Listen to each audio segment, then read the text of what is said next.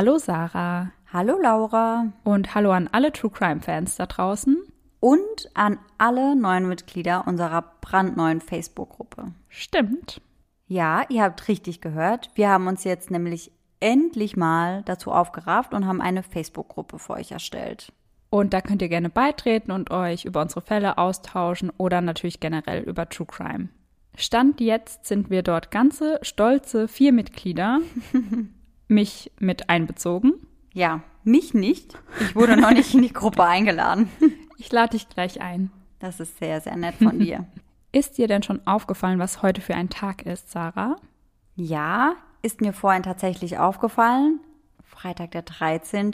Ja. Heißt, eigentlich müssten wir ja ganz gute Vibes haben für die heutige Folge. Ja, total. Es passt perfekt. Ist dir schon mal was Blödes passiert an einem Freitag, den 13.? Bisher tatsächlich noch nie. Also noch überhaupt nicht. Oder nicht, dass ich mich erinnern könnte und dann kann es ja nicht so schlimm gewesen sein. Ja, würde ich auch mal behaupten. Und wie sieht's bei dir aus, Laura? Also heute ist mir echt schon was Blödes passiert.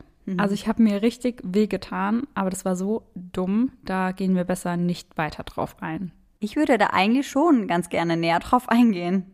Na gut. also ich stand heute Morgen vor meinem Bett und wollte mich nochmal aufs Bett setzen und wollte mich halt so fallen lassen und dachte, ich stehe schon so in der Position, dass ich mich einfach fallen lassen kann. War aber offensichtlich nicht der Fall. Und dann habe ich mich fallen lassen und bin halt an meiner Bettkante mit meinem kompletten Rücken lang geschrubbt und ja, es hat sogar geblutet. Also es hat echt weh getan. ei, ei. Und denkst du, das hängt mit Freitag, dem 13. zusammen? Ja, ganz bestimmt, das wäre mir sonst nie passiert. Niemals. Nein. Ja, für manche Leute scheint Freitag der 13. ja schon ein Pechtag zu sein. Aber für meine Oma zum Beispiel war es eher ein Glückstag. Sie hat nämlich vor, ich weiß nicht wie vielen Jahren, aber auf jeden Fall hat sie dort ihren Führerschein bestanden. Und das ist echt mal was Gutes für diesen Tag. Ja, also meine Oma kann sich deswegen auf jeden Fall nicht beschweren. Sehr gut. Und dann würde ich sagen, würde es uns auf jeden Fall sehr interessieren, wie euer Freitag der 13. war. Ob er gut war oder schlecht, könnt ihr uns ja wieder gerne auf Instagram schreiben. Ja, und mich würde es auch mal interessieren, ob ihr, was das angeht, abergläubig seid oder ob ihr sagt, Schwachsinn ist ein ganz normaler Tag wie alle anderen im Jahr. Also schickt uns das auf jeden Fall bei Instagram. Bei uns ist es auf jeden Fall wieder ein ganz normaler Freitag, denn wir nehmen offensichtlich wieder auf. Und deswegen würde ich auch sagen, dass wir jetzt mit dem Fall starten. Laura, let's go. Ja, sehr gerne. Und heute habe ich keine Triggerwarnung für euch, aber eine ganz kleine Warnung. Denn in unserem heutigen Fall spielt ein Clown eine sehr große Rolle. Also falls ihr das nicht hören möchtet, dann setzt diese Folge lieber aus. Für unseren heutigen Fall gehen wir wieder ein paar Jährchen zurück, genauer gesagt ins Jahr 1990 zum 26. Mai. Ein Samstag. Und wir befinden uns mal wieder in den USA, genauer gesagt in Wellington in Florida. Die Wohngegend, in der wir uns befinden, nennt sich Arrow Club. Stand heute befinden sich dort 248 Haushalte. In der Mitte der Wohngemeinde befindet sich eine 1220 Meter lange Landebahn. Die Anwohner können also quasi mit ihren Privatjets bis vor die eigene Haustür fliegen. Daher sieht man vor den Garagen dort auch nicht so viele Autos, sondern eher kleine Flugzeuge. Also könnt ihr euch ja ungefähr vorstellen, in welcher Preisklasse wir uns hier bewegen. Ja, sind wohl sehr, sehr wohlhabende Anwohner dort. Ja, definitiv. Es ist ein sehr ruhiger und schöner Morgen. Die 40-jährige Marlene Warren sitzt mit ihrem 22-jährigen Sohn Joseph und einigen seiner Freunde in der Küche beim Frühstück. Joseph hatte sich erst kürzlich am Bein verletzt und so bereitet Marlene ihm zurzeit jeden Morgen das Frühstück zu. Gegen 11 Uhr fährt plötzlich ein weißer Chrysler LeBaron in den Take-Off Place, also das ist die Straße der Familie, und anschließend auf den Parkplatz der Familie ein. Ein Clown mit einem breiten roten Grinsen steigt aus dem Auto. In der einen Hand hält er einen Korb voll mit Blumen, hauptsächlich in weiß und rot. In der anderen Hand hält er zwei Ballons. Einer der Ballons ist rot und hat die Form eines Herzens. Auf diesem ist ein Spruch zu lesen: You are the greatest. Also du bist die Beste. Der andere Ballon ist rund und silber. Darauf zu sehen Schneewittchen und die sieben Zwerge. Das Auto bleibt an und auch die Fahrertür bleibt offen stehen, während der Clown zur Tür läuft und klingelt. Marlene ist gespannt, wer so früh bei ihnen vorbeischaut und öffnet. Sie sieht die Blumen und die Ballons und scheint sich sehr über diese Geste zu freuen, denn sie sagt, oh wie schön. Der Clown sagt kein Wort, sondern zieht eine Waffe. Ihr Sohn und die restlichen Anwesenden hören nur die zwei Schüsse. Zunächst können sie diese gar nicht einordnen und glauben, dass einer der Ballons geplatzt sei. Doch dann sieht Joseph, wie seine Mutter zu Boden fällt und eilt zu ihr. Eine riesige Blutlache breitet sich unter ihr aus. Die zwei Schüsse hatten sie direkt im Gesicht getroffen. Joseph schreit dem Clown hinterher. Er hofft, dass dieser reagiert und sich noch einmal zu ihnen umdreht. Und tatsächlich, der Clown blickt einmal kurz zurück und Joseph blickt in ein paar dunkle, braune Augen. Dann setzt der Clown seinen ruhigen Gang fort, geht zu seinem Auto und fährt einfach davon. Er läuft also wirklich komplett gelassen und ruhig zurück zu seinem Wagen. Ja, in aller Seelenruhe. Das ist wie in einem schlechten Horrorfilm. Ich habe auch gedacht, das ist eins zu eins, wie im Horrorfilm. Ja. Joseph sagt später, dass es auf ihn den Anschein gemacht hat, dass ein Mann in dem Kostüm gewesen ist. Mhm. Einfach weil er sehr große Hände gehabt habe und auch, ja, von der Körpergröße her ziemlich groß gewesen ist. Ja, normalerweise würde ich auch sagen, dass man schon einschätzen kann, ob das ein Mann oder eine Frau ist. Ja. Rein von der Körperstatur her. Ja, würde ich auch sagen. Und wir wissen jetzt, dass der Täter dunkle braune Augen hat. Genau, und das müssen wir uns auch merken, weil darüber werden wir auch nochmal sprechen. Mhm. Ein Nachbar namens Bill Kramer ist zu diesem Zeitpunkt gerade gemeinsam mit seiner Frau mit dem Hund spazieren. Auch er hört die Schüsse. Für ihn klingt es im ersten Moment nach einer Nagelpistole, also wie der Name schon sagt, mit der man eben Nägel in verschiedene Materialien schießt. Und ich glaube, mit etwas anderem hat dort vermutlich auch niemand gerechnet. Ja, ich glaube auch, wenn du mit Waffen noch niemals zuvor in Berührung gekommen bist, dass es sehr, sehr schwierig ist einzuschätzen, ob das jetzt ein Schuss war oder etwas anderes. Ja, ich glaube, ich könnte das auch gar nicht einordnen. Ich auch nicht. Vor allem, wenn du halt in so einer guten Gegend lebst und Ja. dort ja auch überhaupt nicht mit so etwas rechnest. Und dann morgens um 11 Uhr. Mhm. Bill Kramer sieht, wie Josephs Freunde aus dem Haus stürmen, um Hilfe zu holen. Sie rufen, Joes Mom wurde niedergeschossen. Bills Frau reagiert schnell und sagt, warte du hier, ich wähle 911. Einer von Josephs Freunden rennt zu seinem Auto und fährt los. Er versucht den Clown zu schnappen, doch der ist wie vom Erdboden verschluckt. Was vielleicht aber auch besser so ist, weil er ist ja bewaffnet und offensichtlich gefährlich. Ja, Also was hätte er denn machen wollen, wenn er ihn denn geschnappt hätte? ja, das habe ich mich auch gefragt. Also ich wäre da niemals hinterher, glaube ich. Mm, Ich glaube ich auch nicht. Aber schon eine ziemlich mutige erste Reaktion. Auf jeden Fall. Marlene wird dann so schnell wie möglich in ein Krankenhaus gebracht. Die Beamten verständigen ihren Ehemann Michael, der sich umgehend auf den Weg zu seiner Frau macht. Zwei Tage lang betet Marlins Familie, dass sie durchkommt. Doch es sieht gar nicht gut aus. Eine Kugel sitzt in ihrem Rückenmark und so muss sie an lebenserhaltende Maschinen angeschlossen werden. Ihr Sohn verbringt Stunde um Stunde an ihrem Bett, hält ihre Hand und hofft, dass sie wieder aufwacht. Am 28. Mai, nur zwei Tage nach der schrecklichen Attacke, erliegt Marlene im Krankenhaus ihren schweren Verletzungen. Bis im Jahr 2014 wird dieser Fall trotz einiger Indizien ein Cold Case bleiben. Die Familie Warren steht unter Schock. Es ist ein absoluter Albtraum. Niemand kann sich vorstellen, wer Marlene so etwas antun würde. Also sie ist überall sehr beliebt, weil sie ein sehr freundlicher und offener Mensch ist und sie ist nie mit irgendwem aneinander geraten. Marlene wird am 15. April 1950 in Michigan geboren. Die Ehe ihrer Eltern hält nicht. Sie lassen sich scheiden und ihre Mutter heiratet ein zweites Mal. Aber trotz allem hat Marlene immer ein sehr gutes Verhältnis zu ihrem Vater und auch die Beziehung zu ihrem Stiefpapa ist immer gut. Generell ist sie ein sehr fröhliches junges Mädchen und verbringt ihre freie Zeit gerne draußen. Und was ich sehr unheimlich finde an dem ganzen Fall, Marlene hatte eine Vorliebe für Clowns, seit sie ein Teenager ist. Ach was. Ja, und die ganze Familie hat diesen Tick, sag ich mal. Denn ihre Mutter wird einmal interviewt und zeigt dem Interviewer dann einen Raum im Haus. Mhm. Und dort an den Wänden hängen nur Clownsbilder und es stehen ganz viele Clownsfiguren herum. Okay, das finde ich schon etwas creepy. Und ich muss sagen, mich überrascht das auch, weil eigentlich kenne ich es eher so, dass Leute sich vor Clowns gruseln und nicht, Ja. dass sie so fasziniert von ihnen sind. Es ist schon sehr speziell, würde ich sagen. Auf jeden Fall. Vor allem, weil es ja eben nur Erwachsene sind. Ja. Ich meine, dass Kinder von Clowns fasziniert sind oder die toll finden, ist eine Sache, aber Erwachsene, Ja, Die ganze Familie? Und sie nennen diesen Raum dann auch noch den Zirkusraum. Ja, das ist schon ziemlich creepy. Ja, und der Interviewer fragt sie dann auch, ob sie all diese Sachen erst seit Marlins Mord hat. Mhm. Aber sie verneint das und sagt, dass sie das all schon, ja, viele Jahre besitzen. Okay, immerhin. Weil nach dem Mord wäre es deutlich, deutlich komischer als davor schon. Ja, definitiv. Und Shirley, also die Mutter von Marlene, steht dann neben ihrem Mann Bill in der Küche und hält ein Bild in die Kamera. Darauf ist auch ein gemaltes Bild zu sehen von Mhm. einem Clown. Und dazu sagt sie, dass Marlene das als Teenager gezeichnet hat.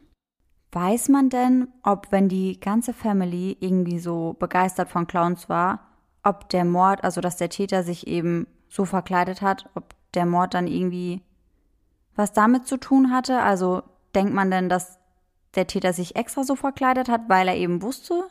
Ja, die Beamten vermuten das. Mhm. Also daher gehen sie von einem Täter aus, der Marlene gekannt haben muss. Ja. Also zumindest so gut, dass er eben über diese Vorliebe Bescheid wusste. Ja, und ich denke, das erzählt man jetzt ja auch nicht unbedingt jedem. Nee, glaube Also- ich auch nicht. Es ist ja nichts super komisches, aber es ist auch nichts, was du jedem erzählst, den du mal im Supermarkt triffst ab und an. Ja, genau. Deswegen Mhm. ist es wahrscheinlich schon jemand, der sie relativ gut kennen muss. Ich finde, das macht das Ganze einfach richtig, richtig makaber, wenn du dir überlegst, dass sie ja Clowns total cool findet und sich ja am Anfang auch total gefreut hat über die Geste und dass der Täter sich das dann wirklich so bewusst ausgesucht hat wahrscheinlich, weil er ja wusste, wie sie reagiert und dann erschießt er sie. Also ich finde das richtig schrecklich. Es ist auch ganz schlimm. Alles in allem scheint der Täter den Mord ganz gut durchdacht zu haben, denn in einem Clownskostüm fällst du zwar auf in der Nachbarschaft, aber niemand sieht dich dann und geht davon aus, ja, okay, der führt jetzt einen Mord durch. Nein, normalerweise nicht. Wahrscheinlich denkt man, er wurde für einen Kindergeburtstag oder ähnliches gebucht. Ja, ganz genau. Aber da hätte ich an der Stelle eine kurze Zwischenfrage. War der Clown denn geschminkt? Also hatte er sein Clownsgesicht aufgemalt oder hatte er eine Maske auf? Es war aufgemalt, also er hatte weiße Schminke im Gesicht und ein breites rotes Grinsen dazu gemalt. Weil, wenn ich jetzt der Täter wäre, dann hätte ich mir wahrscheinlich eher eine Maske geholt. Also ich hätte eher dazu tendiert, weil im Endeffekt musste er ja auch vom Tatort fliehen. Ja, Und dann war ja bekannt, dass eben ein Clown eine Frau erschossen hat.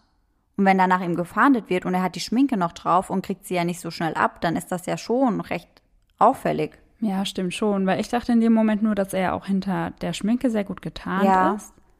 Aber bei der Flucht ist das nicht so vorteilhaft. Genau, das habe ich mir nämlich auch gedacht. Da wäre es einfacher gewesen, wenn er einfach eine Maske aufgehabt hätte, weil die hätte, hätte er abziehen können Ja. und fertig. Ja, aber trotzdem haben die Beamten ihn leider nicht geschnappt. Und direkt zu Beginn der Ermittlungen wird ihr Ehemann Michael verdächtigt, wie in den meisten Fällen. Ja. Und in unserem Fall kommt hinzu, dass es einen anonymen Anruf einer Frau gab bei der Polizei. Und die meinte, ja, schaut euch Michael doch mal ein bisschen genauer an. Und das war eine Frau. Ja, Okay, und hat sie gesagt, warum Michael genauer unter die Lupe genommen wird? ich habe nur gelesen, dass sie gesagt hat, dass sie sich ihn mal genauer anschauen sollen bezüglich der Tat, aber mehr nicht. Okay. Doch Michael hat ein Alibi für den Zeitraum der Tat. Er war gemeinsam mit Freunden bei einem Pferderennen, zu dem sie schon einen Tag vor der Tat aufgebrochen sind. Und er wurde von einigen Freunden begleitet, die das Alibi auch bestätigt haben. Das heißt, er war zum Zeitpunkt der Tat nicht mal in der Stadt, Ganz genau. was ja ein recht sicheres Alibi ist. Total wasserdicht. Ja, weil auf dem Pferderennen werden ja wahrscheinlich auch etliche Menschen gewesen sein, die eigentlich alle bezeugen können, dass er eben da war. Ja, ganz genau. Hm. Also ist er erstmal, ja, nicht der Hauptverdächtige. Außer, also es wäre ja auch möglich, dass er jemanden beauftragt hat. Ja, die Theorie gibt es auch. Ich meine, die Familie hat ja ganz offensichtlich genug Geld. Eben. Daran wird es ja nicht scheitern. Mhm. Und ich finde auch dann würde das ganz gut zu seinem Alibi passen, weil er ist mit vielen Freunden unterwegs, nicht in der Stadt und dann auch noch an einem Ort, wo so viele Menschen sind. Das Ja. wirkt schon fast zu gut. Also es könnte Ja. auch sein, dass er sich das ganz bewusst ausgesucht hat, weil er wusste, was passiert und dass er ein gutes Alibi brauchen wird. Ja, und darüber werden wir heute noch häufiger sprechen. Da bin ich richtig gespannt. Michael ist nicht Marlins erster Ehemann. Sie war bereits einmal verheiratet, bereits mit 20 Jahren. Mit ihrem ersten Ehemann bekommt sie zwei Kinder. Doch die Ehe scheitert und eine ganze Weile ist sie auf sich alleine gestellt. Für ihre beiden Söhne tut sie alles. Sie stellt sich immer hinten an, Hauptsache den Jungs geht es gut. Als sie dann Michael kennenlernt, ist sie sofort verliebt und die beiden heiraten im Jahr 1972. Marlins Kinder behandelt er wie seine eigenen. Gemeinsam bauen sich die beiden etwas auf. Sie besitzen mehrere Grundstücke und auch ein eigenes Unternehmen.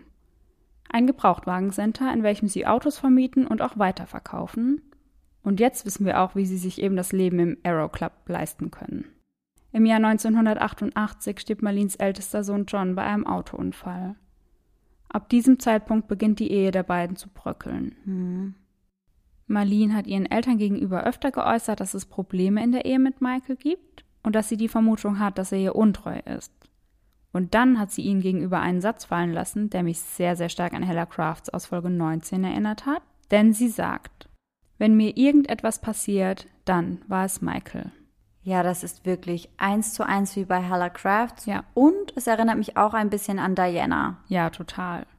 Also an alle, die die beiden Folgen noch nicht gehört haben, schaut da unbedingt mal vorbei. Und ich finde, die Aussage verdeutlicht ja schon sehr, wie viel Angst sie vor ihm gehabt ja. haben muss. Ja, weil das sind schon noch mal zwei verschiedene Paar Schuhe, wenn du eben eine Ehe hast, die nicht mehr gut funktioniert oder die nicht mehr so harmonisch ist und wenn du Angst vor deinem Ehemann hast. Das sind schon zwei ganz unterschiedliche Dinge. Ja, wenn du ihm zutraust, dass er dir wirklich was antun würde. Genau, genau.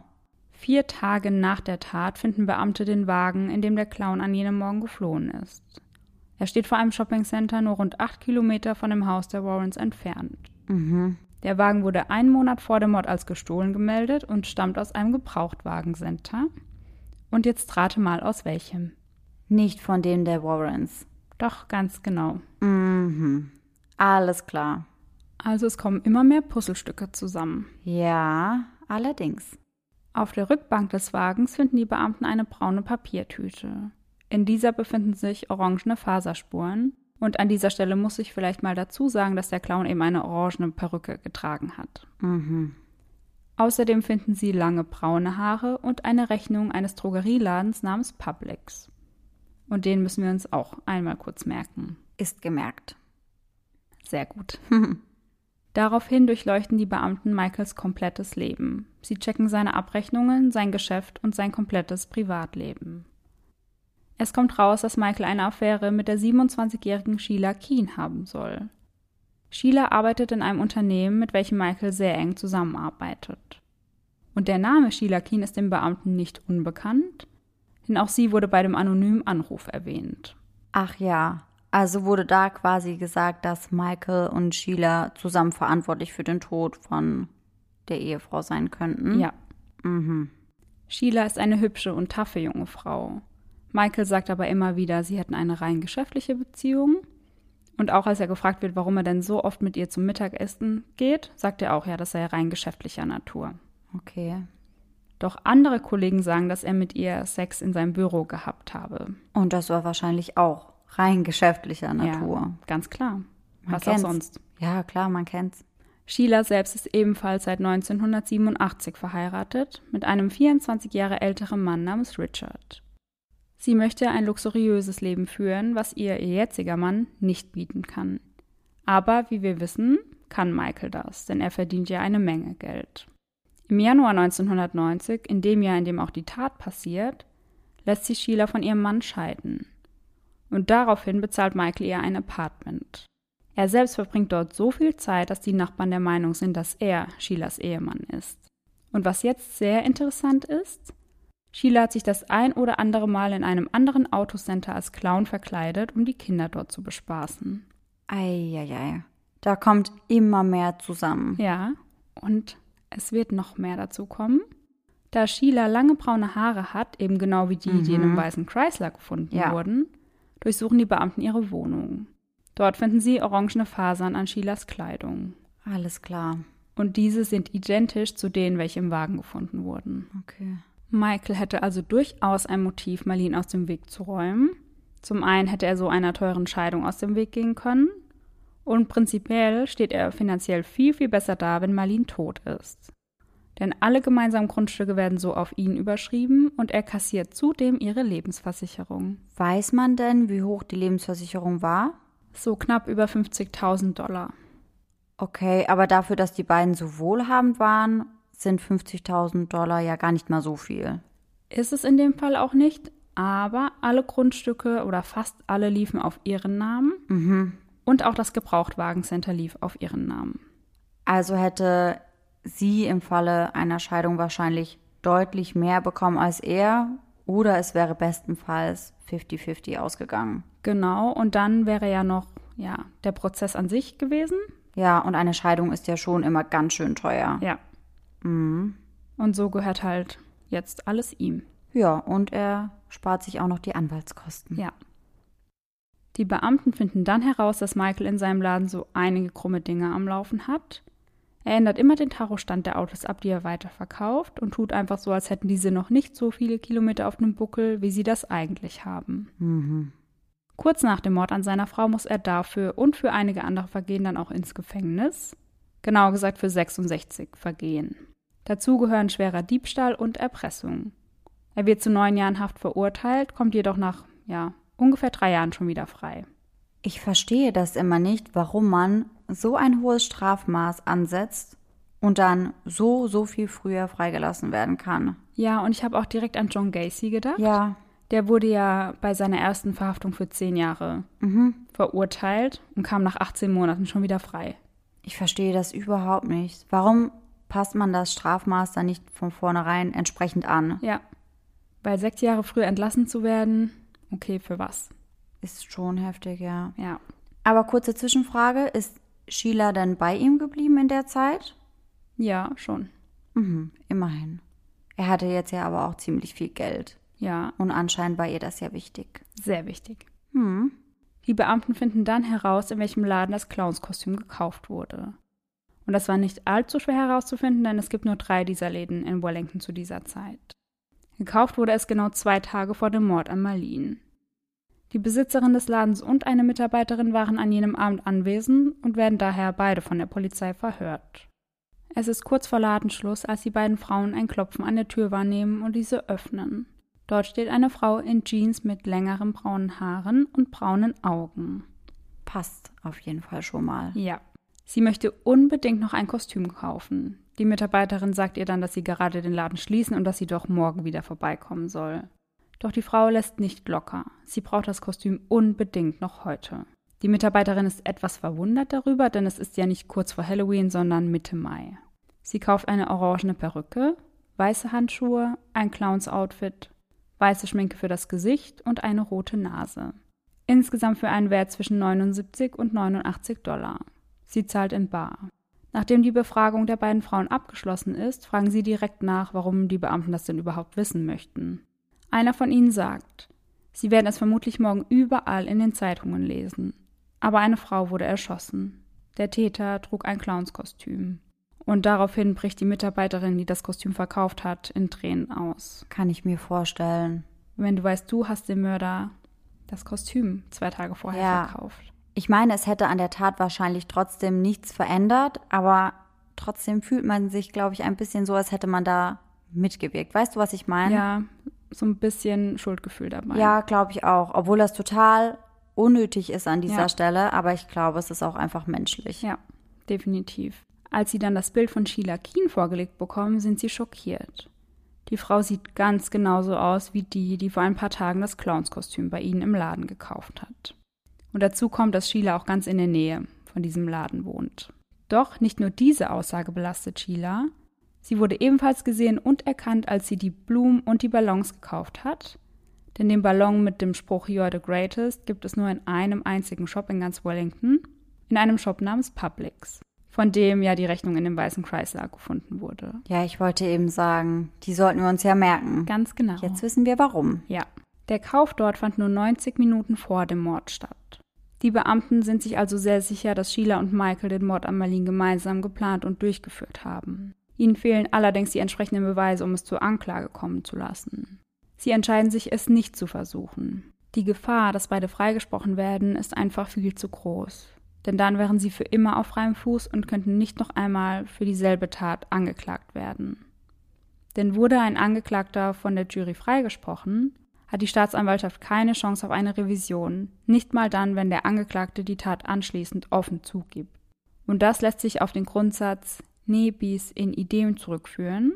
Der Satz stammt aus dem Lateinischen und steht für Verbot der Mehrfachbestrafung und das soll einen fairen Strafprozess garantieren. Kurz kommt dann auch die Theorie eines Serienmörders auf, denn zwei Jahre zuvor ist in Palm Beach eine fast identische Tat passiert. Wie in unserem Fall klingelt ein Clown an einer Tür, die Frau öffnet und wird von ihm erschossen. Doch die Beamten können keine Verbindung feststellen, denn der Fall damals wurde restlos aufgeklärt. Und, jetzt kommt's, der Ehemann der Frau hatte einen Auftragsmörder engagiert, um seine Frau töten zu lassen. Und der Auftragsmörder wurde aber auch gefasst? Ja. Also der Ehemann und der Killer sitzen beide im Gefängnis. Ach so, weil sonst hätte ich jetzt vermutet, dass sich die beiden Ehemänner eventuell denselben Auftragskiller geschnappt hätten und dass das einfach so sein Ding ist, dass er seine Aufträge im Clownskostüm ausführt. Ja, hätte ja schon sein können. Aber es gibt ja eigentlich kein besseres Alibi als ich saß im Gefängnis. Ja, ich wollte es so. eben sagen. Also wasserdichter geht eigentlich gar nicht. Nee, echt gar nicht. So vergehen einige Jahre. Im Jahr 2002 heiraten Michael und Sheila in Las Vegas und ziehen gemeinsam nach Abington in Virginia. Im 60 Kilometer entfernten Kingsport in Tennessee eröffnen die beiden dann ein Fastfood-Restaurant mit dem Namen The Purple Cow, also die lila Kuh. Das Restaurant ist bekannt für seine guten Burger und der Laden läuft super gut. Weiß man denn, ob Joseph, also Marlins Sohn, zu dem Zeitpunkt noch Kontakt zu seinem Stiefvater hat? Gar keinen mehr. Okay, das sagt ja auch schon einiges aus. Ja, und wir kommen auch später dazu, was Joseph über die ganze Sache denkt. Das interessiert mich richtig. Ja. Weil Michael war ja schon wie ein Vater für ihn. Ja, total. Ich bin gespannt. Als Marlins Mutter von der Hochzeit erfährt, ist sie richtig schockiert. Sie sagt, ich wurde wütend. Sheila hat meine Tochter getötet und er heiratet sie? Für sie ist das der Beweis. Michael muss selbst etwas mit dem Mord an ihrer Tochter zu tun gehabt haben. In Abington führt das frisch vermählte Paar ein komplett anderes Leben. Sie beginnen einen Neustart. Aus Sheila wird Debbie, ihr Zweitname. Aus braunen Haaren werden Blonde. Niemand, der die beiden dort kennenlernt, weiß irgendetwas über die Vergangenheit des Paares. Also nicht mal, dass sie einmal in Florida gelebt haben. Ich finde es auch schon sehr verdächtig, dass sie ihren Namen ändert. Ja. Und ihre Haarfarbe. Ja, Dann reden sie überhaupt nichts, was ihr früheres Leben angeht. Also schon, als wollten sie das einfach alles komplett vergessen ja. und komplett geheim halten irgendwo. Schon wieder sehr verdächtig. Ja, also ich denke mal, das wird schon einen Grund haben. Ja, denke ich auch. Nachbarn beschreiben die beiden als nette, umgängliche Menschen. Es seien die Menschen, die man anruft, wenn man Hilfe benötigt. Wenn die wüssten. Echt so. Im Jahr 2014 wird der Fall rund um Marlene Warren dann wieder aufgerollt. Es werden nochmal alle Zeugen befragt und die Beweise von damals werden noch einmal ganz genau unter die Lupe genommen. Und mittlerweile sind wir auch sehr weit, was die DNA-Analyse angeht. Oh mein Gott, und jetzt können die Haare, die im Wagen gefunden wurden, mit den Haaren von Sheila verglichen werden. Ganz oder? genau, ja. Ja, ich habe so darauf gehofft. Weil im Jahr 1990 war das ja alles noch ganz am Anfang. Ja. Und sie hatten es auch analysiert, aber da kam nichts Verwertbares bei raus. Ja, aber dieses Mal schon. Ja. Und so kann Sheila im Jahr 2017 dann doch noch mit dem Mord in Verbindung gebracht werden. Weil, wie du schon sagst, eben die Haare, die in dem Chrysler gefunden wurden, konnten ganz klar ihr zugewiesen werden. Okay.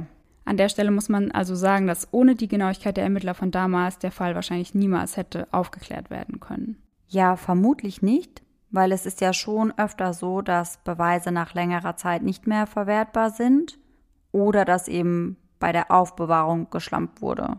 Ja, weil es gibt ja schon einige Fälle, in denen Beweise dann einfach nicht mehr da waren. Ja, eben. Und die Beamten damals dachten ja auch schon, dass die beiden dafür verantwortlich sind, aber hatten eben nicht genügend Beweise dafür. Ein Freund der Warren-Familie und ehemaliger Arbeitskollege von Michael weiß ganz genau, was an jenem Tag im Jahr 1990 passiert ist und wer die Tat geplant hat. Michael hat ihm gegenüber immer wieder erwähnt, wie sehr er Marlene hasst und dass er sich wünschen würde, dass sie tot sei. Auf dem Sterbebett im Februar 1996 vertraut er sich dann seinem Sohn an. Dieser äußert sich dann auch im TV dazu, aber erst nachdem bekannt wurde, dass es Beweise gegen Sheila in dem Fall gibt. Sein Name ist John Moran Jr. Er sagt, er wisse, wo die Pistole und das Clownskostüm ist. Außerdem hätte es ein zweites Fluchtfahrzeug gegeben und er wüsste auch, wo sich dieses befindet. Und das macht ja auch durchaus Sinn, denn der Chrysler wurde ja auf dem Parkplatz gefunden. Ja. Von dem Supermarkt und von dort aus muss der Täter ja auch noch weitergekommen sein. Ja, vor allem unerkannt. Denn er hatte ja immer noch seine Schminke im Gesicht. Genau, und wäre er von dort aus irgendwie losgelaufen, dann hätte man ihn ja schon schnappen können. Vermutlich. Sein Vater habe das Auto, in dem sich die Pistole und das Clownskostüm befunden haben, mit seiner Hilfe in einer Nacht- und Nebelaktion im Palm Beach County Kanal entsorgt. John Moran Jr. sagt, er dachte damals, dass es sich hierbei einfach um ein gestohlenes Auto handelt, was bei Michael ja das ein oder andere Mal vorgekommen ist.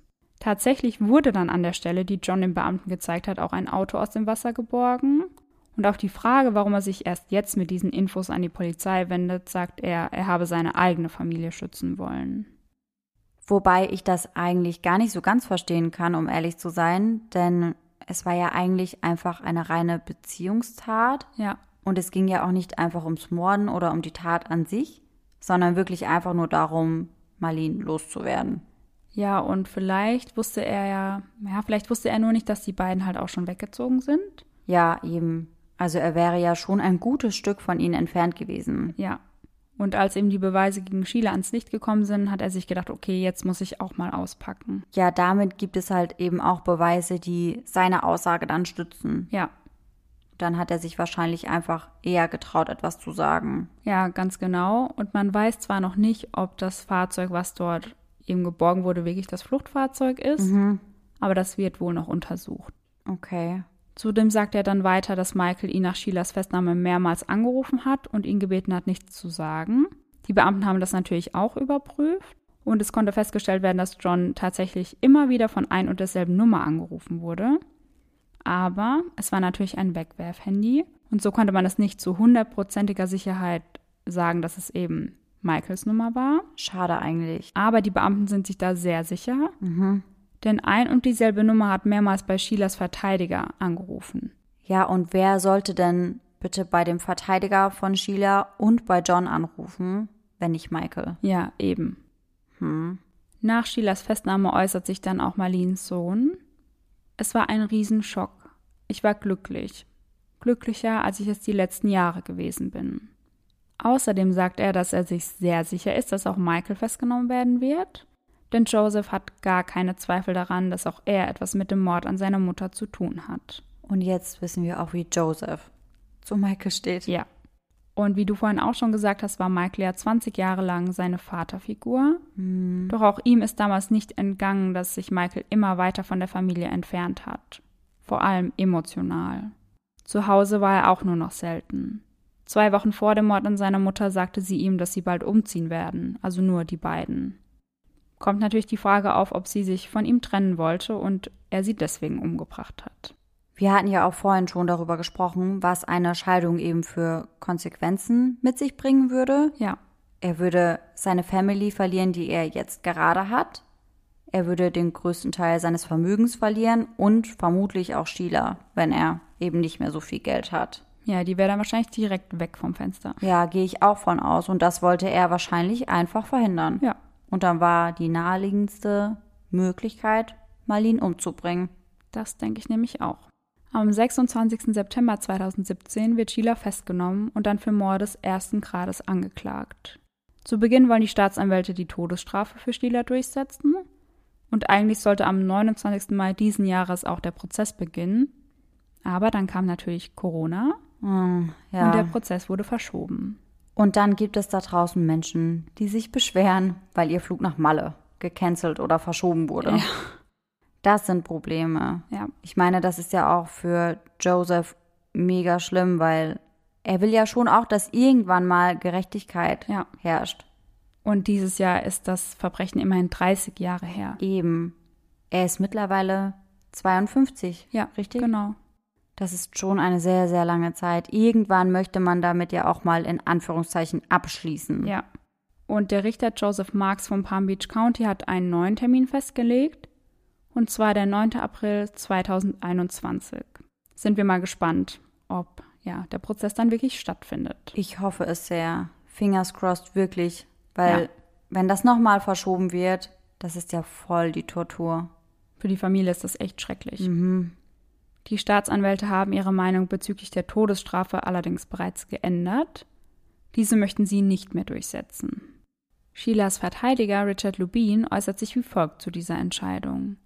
Es sind gute Neuigkeiten für mich, wenn Sie offiziell beschließen, in diesem Fall auf die Todesstrafe zu verzichten.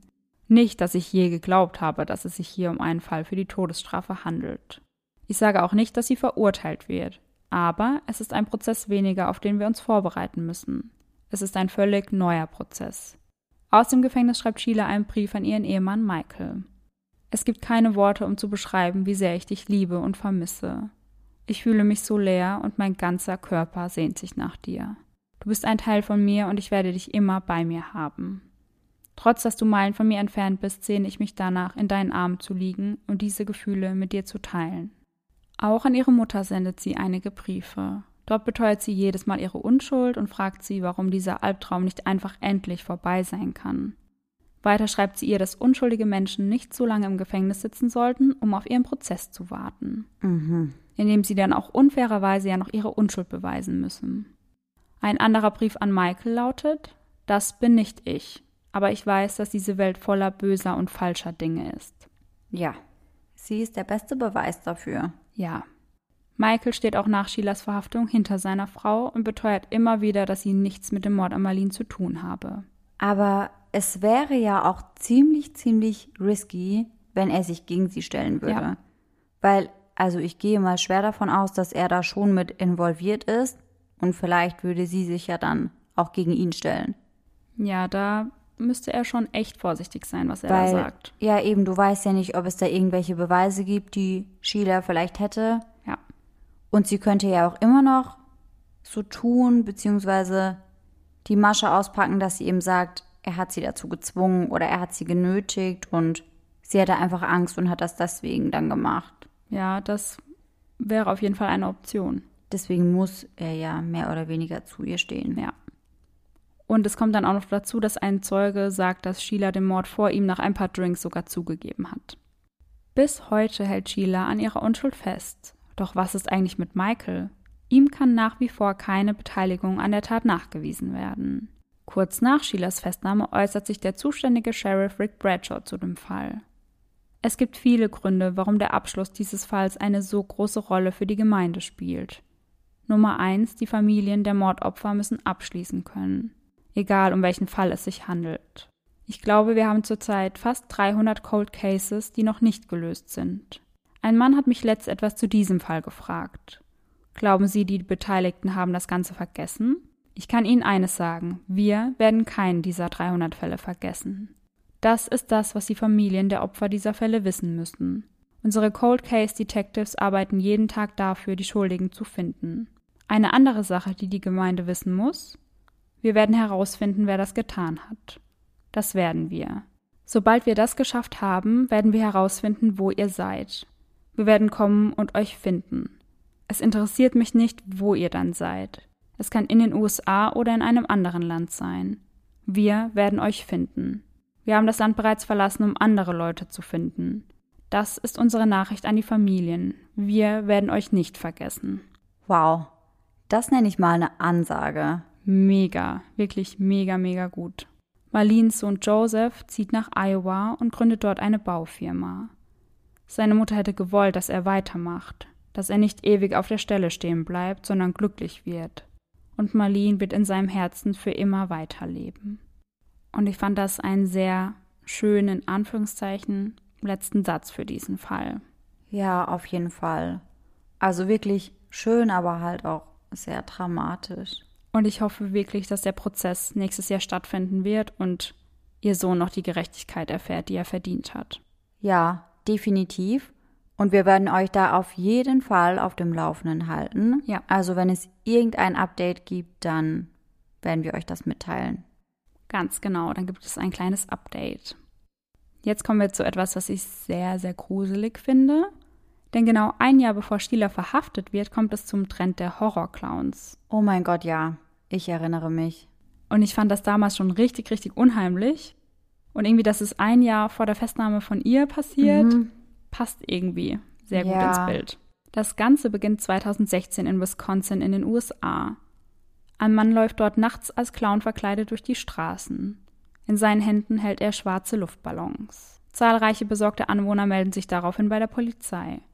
Und es stellt sich dann aber heraus, dass der Mann Schauspieler ist und so einen Film bewerben wollte. Kurz darauf sagen Zeugen aus, Menschen in Clownskostümen in den Wäldern von Südcarolina gesichtet zu haben. Und da dachte ich mir auch, stell dir mal vor, du bist zum Wandern in so einem Wald und dann siehst du Ja. da Menschen in Clownskostümen rumrennen. Mich erinnert das gerade total an The Purge. Hast du die Filme gesehen? Ja. Und gut, dass du sagst, weil da werden wir gleich auch noch drauf zu sprechen kommen. Ja, ich finde, das passt einfach eins zu eins. Ja. Da ziehen die sich ja auch immer solche Clownskostüme an und ich finde das so unheimlich. Ich auch. Ich hätte so Schiss. Safe, ich auch. Also spätestens danach kann ich nachvollziehen, warum es Menschen gibt, die Angst vor Clowns haben. Ja. Es kommt dann auch dazu, dass sich immer mehr Leute als Clowns verkleiden und nachts Leute auf den Straßen erschrecken. Ende 2016 schafft es der Trend dann auch zu uns nach Deutschland. Ja, war so klar, dass das irgendwann dann auch nach Deutschland überschwappt. Ja. Und es schaukelt sich immer mehr hoch, bis sogar die Tagesschau darüber berichtet. Selbst der ehemalige Bundesinnenminister Thomas de Maizière äußert sich zu den Horrorclown-Vorfällen. Er sagt, man müsse dagegen vorgehen und die Täter bestrafen. Denn ich weiß nicht, ob du dich noch erinnerst, aber oft wurden dabei auch Leute verletzt. Ja, also ich wusste schon, dass da der ein oder andere verletzt wurde, aber um ehrlich zu sein, weiß ich nicht mehr im Detail, was da genau passiert ist oder wie viele Angriffe es da gab. Also oft gab es dann auch Verletzungen bei den Clowns, also dass Leute mit Messern auf die Clowns losgegangen sind. Ja, wahrscheinlich dann auch einfach aus Angst, Ja. aus Reflex, Selbstverteidigung, weil wenn da so eine ganze Gruppe von Clowns auf dich zukommt, Ja. dann verstehe ich schon, dass du vielleicht in Panik ausbrichst und dann, wenn du ein Messer dabei hast, dieses dann eben auch zückst. Allein wenn ich überlege, dass ich nachts alleine irgendwo unterwegs wäre und mir wird so jemand entgegenkommen, also ich würde komplett durchdrehen. Ja, also ich würde natürlich kein Messer dabei haben und kein Messer rausholen, aber wenn ich mein Pfefferspray dabei hätte, was ziemlich wahrscheinlich ist, Ja. dann würde ich das mit großer Wahrscheinlichkeit auch benutzen. Also das war jetzt eine Warnung. Falls ihr Sarah zu nahe kommt, dann wisst ihr, was passiert. Ja, auf jeden Fall. Also ich musste mein Pfefferspray zum Glück noch nie benutzen, aber ich denke, es ist schon ganz gut, sowas für den Fall der Fälle dabei zu haben. Ja, ich habe tatsächlich auch eins. Man fühlt sich damit ja auch viel sicherer. Und Ja. ich glaube, wenn du dich sicherer fühlst, dann trittst du auch anders auf. Ja. Und ich glaube, dann wirst du vielleicht auch eher weniger von irgendwelchen komischen Leuten angepöbelt oder irgendwie angegangen. Und ich glaube, das macht schon einen großen Unterschied. Ja, es wurde, glaube ich, in Mordlust auch mal darüber gesprochen, dass Vergewaltiger selbst gesagt haben, wenn jemand sicher auftritt und man merkt, derjenige wird sich wehren, dann sucht man sich ein anderes Opfer. Ja, eben. Man sucht sich ja schon eher die schwachen Ja. Persönlichkeiten, beziehungsweise die Leute, die eben nach außen schwach wirken. Und ich glaube, wie gesagt, also dass das dein Auftreten schon pusht, wenn du eben etwas dabei hast, wo du weißt, damit kann ich mich im Fall der Fälle verteidigen. Ja. Und ich hätte mich auch safe gegen so einen Clown verteidigt. Oh ja. Und kurz vor Halloween erreicht dieser Trend dann ein ganz neues Level, denn da wird auf WhatsApp ein Kettenbrief verschickt und den lese ich euch jetzt einfach mal kurz vor. Wie wir alle wissen, sind die sogenannten Grusel- oder Killer-Clowns aus den USA nach Deutschland gekommen, um uns in Angst und Schrecken zu versetzen. Der Hintergrund dafür ist wahrscheinlich der neue Film The Purge. Da haben wir es. Ja. Darin ist für eine Nacht wirklich alles erlaubt. Man wird in der Zeit von 19 Uhr bis nächsten Morgen um 7 Uhr für nichts bestraft. Mord inklusive. Bereits in Deutschland wurden sieben Fälle von Horrorclowns gemeldet, wo die Clowns mit Kettensägen, Baseballschlägern und Pistolen zum Vorschein gekommen sind. Mit einer Kettensäge. Ja, Wie krank wäre das? richtig. Schlimm. Um Leute zu erschrecken und auch zu verletzen. In der Region Greifswald, Essen und Köln wurden bereits Clowns gesichtet und auch Angriffe auf Menschen verübt. In der Nacht vom 31.10. auf den 1.11. planen diese eine sogenannte Säuberung. Leute, die mit ihren Kindern um die Häuser ziehen, werden gebeten, bei Anbruch der Dunkelheit ihre Heimreise anzutreten, Türen und Fenster zu verriegeln und die Wohnung nach Möglichkeit nicht mehr zu verlassen. Und jetzt sollte man eigentlich meinen, dass man einschätzen kann, dass es halt Schwachsinn ist, Ja, schon. dass an Halloween keine Clowns rumlaufen und wahllos Leute umbringen. Ja. aber es hat doch schon einige Leute verunsichert und viele haben das auch einfach geglaubt. Ja, ich glaube aber auch schon, dass so eine Nachricht, gerade wenn das dann auch in den Nachrichten kommt, dass eben diese Killer-Clowns wirklich rumziehen Ja. in, in Deutschland, dass das schon Panik streut Ja. und Leute verunsichern kann. Und das hat dann sogar dazu geführt, dass selbst Stephen King sich dazu geäußert hat. Oh, krass. Und an alle, die es nicht wissen, ich hoffe mal, jeder weiß es. Ich hoffe es auch. Aber Stephen King ist der Autor von dem Roman S. ja. Und er schreibt einen Tweet, in dem er sagt, Hey Leute, es wird Zeit von dieser Clown-Hysterie runterzukommen. Die meisten von ihnen sind gut, unterhalten die Kids und bringen sie zum Lachen. Zum Abschluss würde ich jetzt nur noch sagen, dass man, wie man mal wieder gesehen hat, dass man nicht alles glauben sollte, was im Netz so steht. Ja, definitiv. Also es gibt wirklich so, so viele Falschmeldungen. Ja. Man kann sich da nicht darauf verlassen. Und falls dann einmal ein Clown vor eurer Tür stehen sollte, macht ihm bitte nicht die Tür auf. Ja, ich glaube, spätestens nach unserer Folge wird das niemand mehr machen. Ich hoffe doch. Und jetzt kommen wir wieder zu unserer Gruselgeschichte. Und die ist heute etwas Besonderes. Heute ist es keine von mir, da muss ich euch leider enttäuschen. Aber wir haben eine wahnsinnig gute Gruselgeschichte von einem unserer Hörer zugeschickt bekommen. Danke an dich, Jörg, an dieser Stelle. Und hier ist deine Geschichte. Ja, und ich wollte dazu auch noch mal sagen, du schreibst zwar, dass deine Geschichte nicht so gruselig und nicht so hochwertig ist wie die von Laura, aber ich muss dir sagen, du stehst Laura in wirklich nichts hinterher. Deine Gruselgeschichte ist der Wahnsinn, Jörg. Vielen Dank dafür. Was übrigens sehr lustig ist, ist, dass die Hauptperson von Jörgs Geschichte Laura heißt. Ich weiß nicht, ob das ein Zufall ist, aber das lassen wir jetzt einfach mal so stehen. Und jetzt geht's los mit Jörgs Geschichte. Lauras Oma lebte alleine im tiefsten Odenwald. Sie wollte wie jedes Jahr ihre Tomaten anpflanzen. Aber es war eine äußerst beschwerliche Arbeit, weil der Untergrund sehr hart war. Ihre einzige Enkelin Laura half ihr üblicherweise dabei. Doch Laura hatte mal wieder Probleme mit dem Gesetz gehabt und saß völlig zu Recht im Gefängnis. Also schrieb die alte Frau einen Brief an ihre Enkelin und beschrieb ihr Dilemma. Liebe Laura, ich bin total traurig, weil es so aussieht, als ob ich nicht in der Lage sein werde, meinen Tomatengarten in diesem Jahr zu pflanzen. Ich bin einfach zu alt geworden, um den Garten umzugraben. Ich weiß, wenn du hier bei mir wärst, wären meine Sorgen vorüber. Ich weiß, du wärst glücklich, das Beet zu bearbeiten. Wie in den alten Zeiten. Liebe Grüße, Oma. Wenige Tage später erhielt ihre Oma einen Brief von ihrer Laura. Liebste Oma, grabe auf keinen Fall den Garten um. Dort habe ich die Leichen vergraben. Deine Laura. Um 6 Uhr am nächsten Morgen erreichte die Mordkommission und die lokale Polizei das Grundstück und gruben den gesamten Garten um, ohne jedoch irgendwelche Leichenteile zu finden. Später am Tag erhielt die immer noch verwunderte alte Frau eine Nachricht von ihrer Enkelin. Liebe Oma, jetzt kannst du doch noch deine Tomaten anpflanzen. Das war das Beste, was ich unter den Umständen für dich tun konnte. Das ist einfach Liebe so Grüße, geil. Laura. Ja, da hat die Polizei dann mal schön den Garten von der Oma umgegraben. Richtig gute Idee.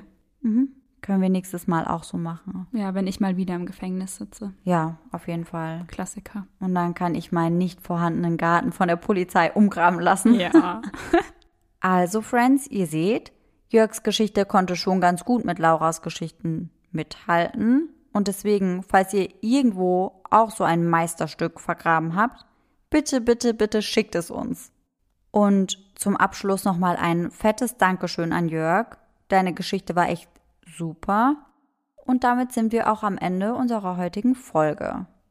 Und jetzt kommt unsere Verabschiedung. Und da wurde ich letztens von einer lieben Freundin gefragt, ob wir die denn einmal aufgenommen haben und jedes Mal einfach wieder einspielen. Aber nein, wir sprechen das jedes Mal.